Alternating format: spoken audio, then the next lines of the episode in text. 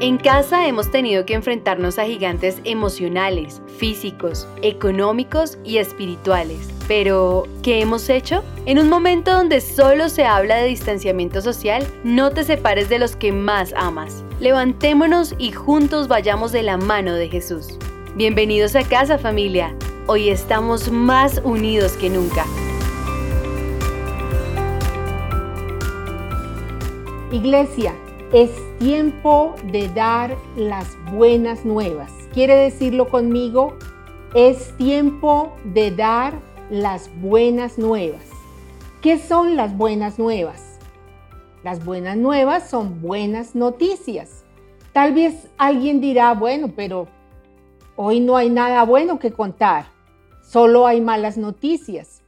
Bueno, aparentemente parece así, Solo oímos acerca del el coronavirus. Si prendemos eh, la televisión para ver un noticiero, pues eh, todo el tiempo están hablando del COVID-19. Eh, si hablamos con alguien, está hablando sobre esta situación de este virus. Oímos noticias acerca de las dificultades económicas, acerca de las enfermedades, acerca de los muertos. Realmente parece aparentemente que no hubiera nada bueno que contar. Pero yo quiero decirles que en medio de toda esta dificultad hay una buena noticia, hay algo bueno para compartir. Y esa buena noticia es que Dios nos ama. Es que Dios ama a cada persona en el mundo. Dios ama a cada persona en Latinoamérica. Dios ama a cada persona en Colombia. ¿Y saben qué? Dios quiere que todos, todos lleguen a la salvación. Él no quiere que nadie se pierda. El corazón de Dios se duele de cada persona que está muriendo sin conocerle a Él en forma personal. Y las buenas noticias que tenemos que contar es que Él se está moviendo en medio de esta crisis para mostrar su amor y su misericordia. Dios está trabajando en esta pandemia está haciendo un llamado para que las personas se acerquen a Él, para que las familias se unan, para que valoremos la vida, para que aprendamos a respetar a las personas que nos rodean, aún para que crezcamos en carácter. Todo eso hemos aprendido los domingos anteriores, ¿verdad? ¿Recuerdan? Aún Dios está moviendo para que las personas se arrepientan de sus malos caminos y sean transformadas por el poder de Dios. Sí, en medio de esta crisis, la misericordia de Dios es muy grande y todo esto son buenas noticias para contar. Precisamente quiero mencionar una historia de buenas nuevas esta historia está en la Biblia, ocurrió en el Antiguo Testamento y la encontramos en el segundo libro de Reyes en el capítulo 7. No lo lean ahorita, es bastante largo. Voy a tratar de resumirles esta historia. Se trata de algo que sucedió en Samaria. Samaria era una ciudad del pueblo de Israel y estaba en esta ocasión sitiada por los sirios. Voy a tratar de mostrarles un, esquema de lo que eran las ciudades en aquella época. Las ciudades tenían grandes muros, estaban rodeadas de grandes murallas, eran como su fortaleza y allí eh, se sentían seguros las personas dentro de la ciudad. Y en esas, en esas murallas solo había una puerta, una puerta de entrada y de salida para todos los que vivían en esa ciudad.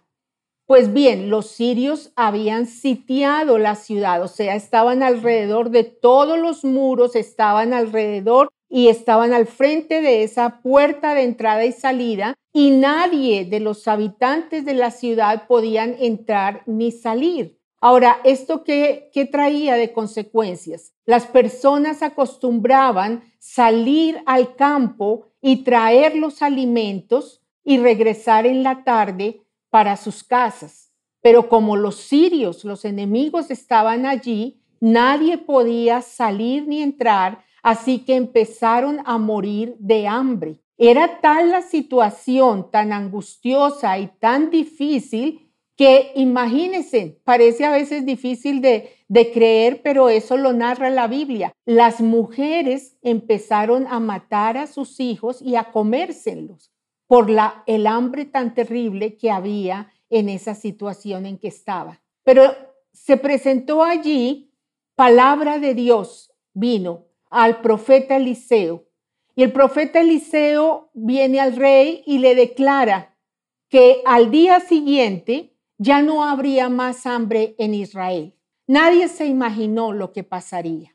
También la historia nos cuenta entonces que frente a la puerta afuera estaban cuatro leprosos, cuatro leprosos que eran de, eh, del pueblo, pero en la situación de los leprosos de aquella época, la persona que estaba con lepra inmediatamente era expulsada de la ciudad y tenía que salir muy lejos de la ciudad a vivir en las cuevas, porque en ese entonces se consideraba la lepra como una enfermedad contagiosa. Así que estos cuatro leprosos pues estaban fuera de la ciudad y estaban ahí parados en la puerta y hablaron entre sí, hicieron una reflexión estos cuatro hombres y dijeron, bueno, ¿qué hacemos? Si nos quedamos aquí, vamos a morir.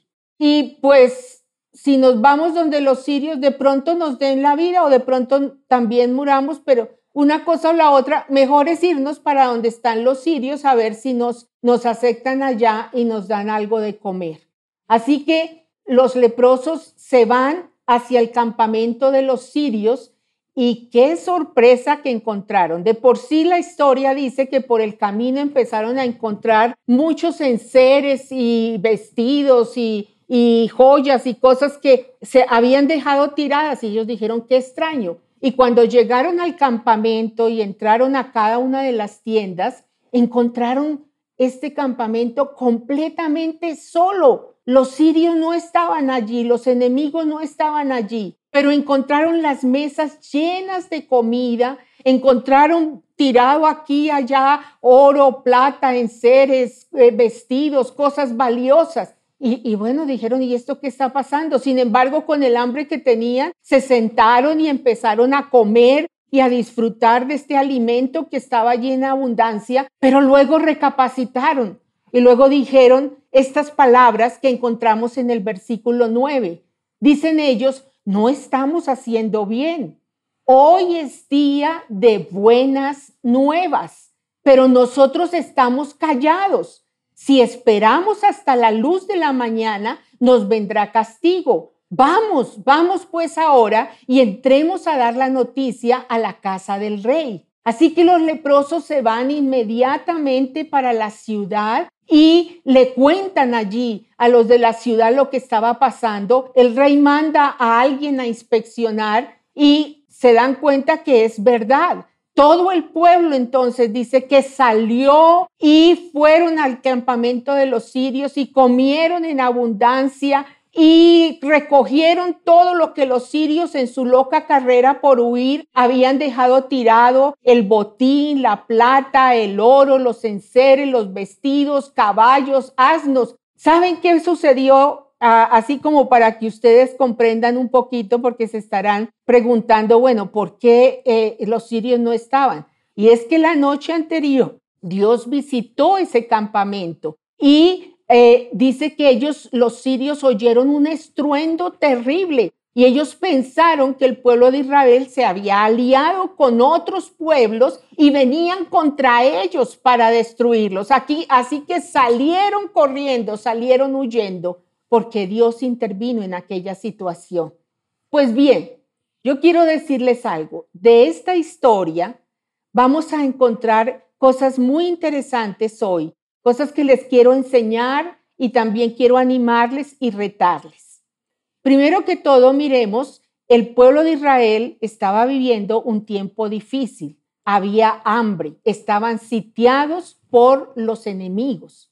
Nosotros hoy estamos viviendo un tiempo de crisis, estamos viviendo en una pandemia. En aquel entonces los cuatro leprosos, aunque eran personas limitadas por su enfermedad, fueron personas que pensaron con cordura, fueron sabios. Había temor de Dios en sus corazones y al mismo tiempo sintieron compasión por la gente que estaba muriendo dentro de la ciudad. Cuando estaban allí comiendo, no pudieron ser egoístas, dijeron esto no está bien, tenemos que ir allá porque allá en la ciudad la gente, nuestra gente está muriendo de hambre y tenemos que darle la buena noticia. Nosotros hoy, iglesia, no estamos imposibilitados como los leprosos, pero sabemos y tenemos la buena noticia. Sí, aunque el mundo está pasando por un mal momento, Dios se está moviendo en medio de esta crisis y Dios tiene todo bajo control, pero Dios ha permitido esta hora de prueba para darle una oportunidad a la humanidad de que se arrepienta y de que vuelva su corazón hacia Dios. Iglesia, este es el tiempo de proclamar el Evangelio. Hay que decirles a las personas que Dios les ama y que Dios tiene un propósito para ellos, que no todo está perdido, que Dios quiere darles esperanza, esperanza de vida. Y sabes qué, iglesia, hijo de Dios que me estás escuchando, Dios quiere utilizarte a ti para que te acerques a los no creyentes y les prediques. Ve y cuenta las buenas noticias, cuenta todo lo que Dios ha hecho en ti. Tal vez algunos dicen, bueno, ¿y qué predico? Es muy sencillo, solo cuenta la realidad de las maravillas que Dios ha hecho en tu vida. Desde que conociste a Dios como tu Salvador, cuenta cómo Él te cambió, cuenta cómo Él trajo paz y gozo a tu vida, cuenta cómo Él ha hecho milagros en medio de ti. Eso ve y cuéntalo a los no creyentes. Así como los leprosos fueron y contaron a la ciudad que allá comieron en abundancia, que allí había todo lo que necesitaban, que fueran y recogieran el botín. Así nosotros tenemos que ir hoy a los que no conocen de Dios y decirle, vengan, hay un Dios que nos promete vida y vida en abundancia. Iglesia, si nosotros callamos, no estamos haciendo bien. Hoy es día de dar las buenas nuevas. No podemos esperar más. ¿Saben qué? Los tiempos se acortan y cada día nos acercamos más a la venida del Señor. Si callamos, seremos responsables de esto. Vamos pues ahora y demos las buenas nuevas. Esa fue la frase de los leprosos. Y esta es la frase a la que reto hoy a la iglesia. Vamos pues ahora y demos las buenas nuevas. Prediquemos el Evangelio de salvación. Hay muchas personas hoy sitiadas por el enemigo. El pueblo de Israel estaba sitiado por los sirios. Hoy las personas están sitiadas por Satanás. Satanás tiene a las personas en esclavitud, en esclavitud de pecado, de vicios, de amargura, de depresión, en esclavitud de toda forma de pecado que les enseguece. El enemigo ha puesto vendas en los ojos de las personas y esas vendas de religiosidad y de pecado no les permite entender la verdad de Dios. El enemigo ha colocado a la gente en angustia, en depresión, están desesperados, sin esperanza. Pero hay una situación más grave hoy que el mismo virus que se está experimentando y es que hay miles y miles de personas que no tienen salvación. No podemos esperar a que pase esta epidemia para evangelizar. El tiempo es ahora. Miren lo que dice la palabra de Dios en la epístola de, segundo de Timoteo, capítulo 4, el versículo 1 y 2. Dice, te encargo delante de Dios y del Señor Jesucristo que prediques la palabra, que instes a tiempo y fuera de tiempo. Este es el tiempo propicio. Dios le está diciendo hoy a la iglesia, no es tiempo de callar. Habla, ve, predica, lleva las buenas nuevas de salvación. Proverbios el capítulo 15 y el versículo 23 dice, la palabra a su tiempo, cuán buena es. Sí, la palabra de vida, la palabra de salvación, el mensaje de las buenas nuevas el mensaje de que hay un Dios que está cerca, que, que, desea una relación de amor con cada persona, que desea venir a cada persona y darles vida abundante. Ese mensaje es lo que la gente necesita oír, es lo que la gente quiere escuchar, que hay alguien que se preocupa por ellos, que hay alguien que les ama, que hay alguien que les creó y que tiene un propósito de vida y que Dios es la única respuesta a los vacíos de su corazón. ¿Cómo podemos hacerlo? Sencillo. Comienza ahorita a pensar en personas no creyentes que están a tu alrededor, que te escucharían porque tienes amistad con ellos. Por ejemplo, puede ser tu familia, pueden ser amigos, pueden ser compañeros de trabajo, pueden ser compañeros de estudio. Piensa en ellos.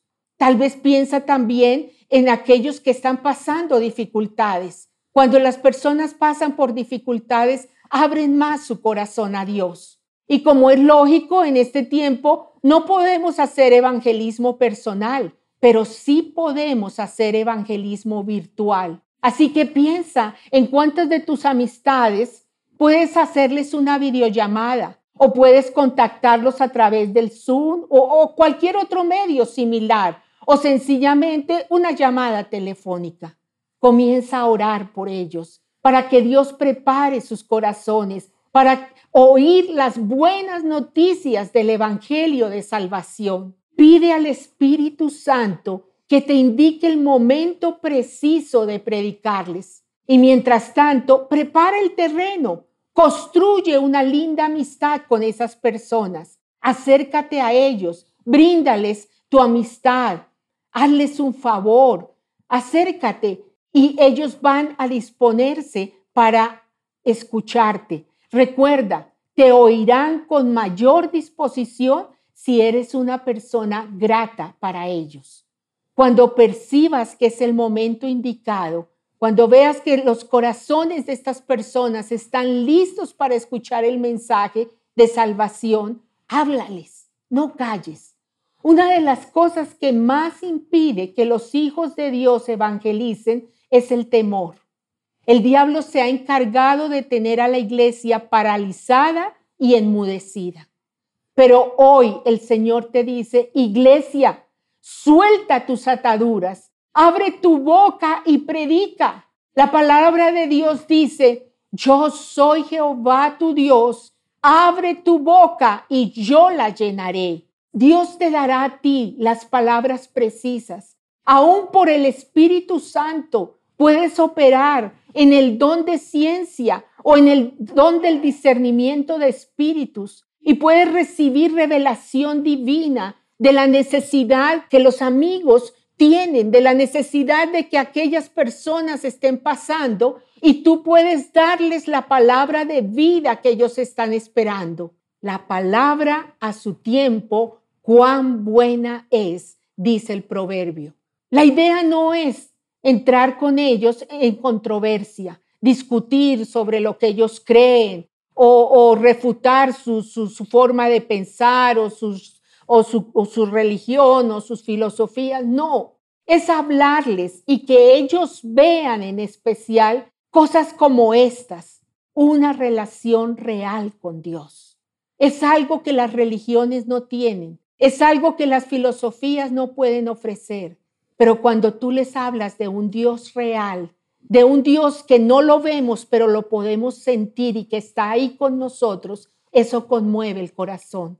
Cuando tú les hablas del amor de Dios, de un Dios tan grande y tan misericordioso que entregó a su propio Hijo para traernos salvación. Cuando tú les hablas y oras por ellos y se manifiesta el poder de Dios, no hay nada que pueda refutarlo.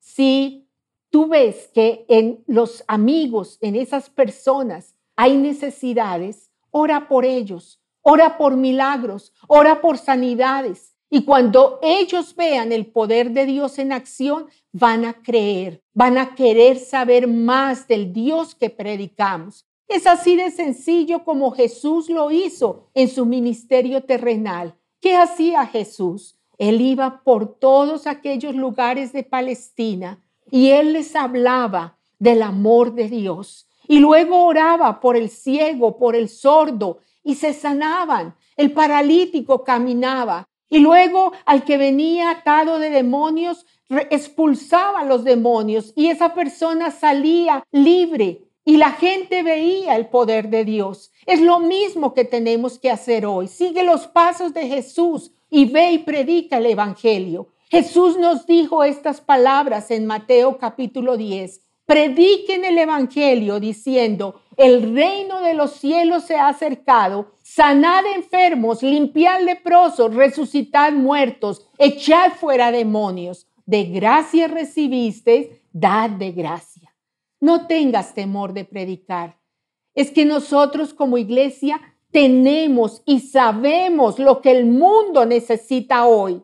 Si ellos lo comprendieran, nos suplicarían que les demos esas buenas nuevas. Pero ellos no lo comprenden porque el enemigo los tiene enseguecidos. Y es allí cuando la iglesia tiene que movilizarse, tiene que ir a buscar a los perdidos. Y en este caso, hazlo en forma virtual. Ve, acércate virtualmente donde están los no creyentes. Haz amistad con ellos. Ellos necesitan ver un Dios real, un Dios de amor, un Dios de poder y tú conoces a ese Dios. Así que sé un instrumento hoy para llevar el mensaje de salvación. Romanos 10:15 dice, cuán hermosa es la llegada de los que anuncian la paz, de los que anuncian buenas nuevas.